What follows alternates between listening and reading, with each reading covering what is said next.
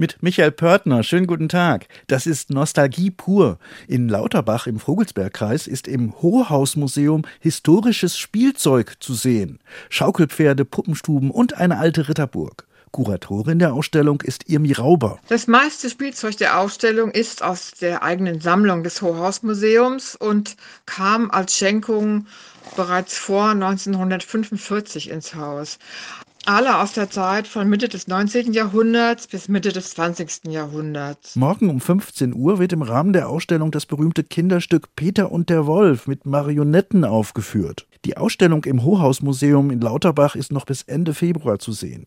In Fulda findet am Sonntag in der Stadtpfarrkirche wieder der karnevalistische Friedensgottesdienst statt.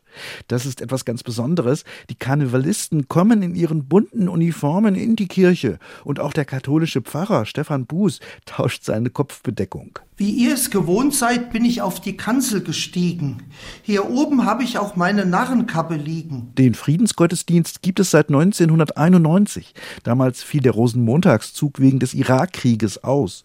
Und auch jetzt ist Frieden bitter nötig. Letztes Jahr war es schon geprägt durch Ukraine-Krieg, jetzt natürlich auch nochmal durch Israel und Gaza. Also das wird dann auch in den Fürbitten aufgegriffen. Der Friedensgottesdienst in der Stadtpfarrkirche beginnt am Sonntag um 11 Uhr. Michael Pörtner, Fulda.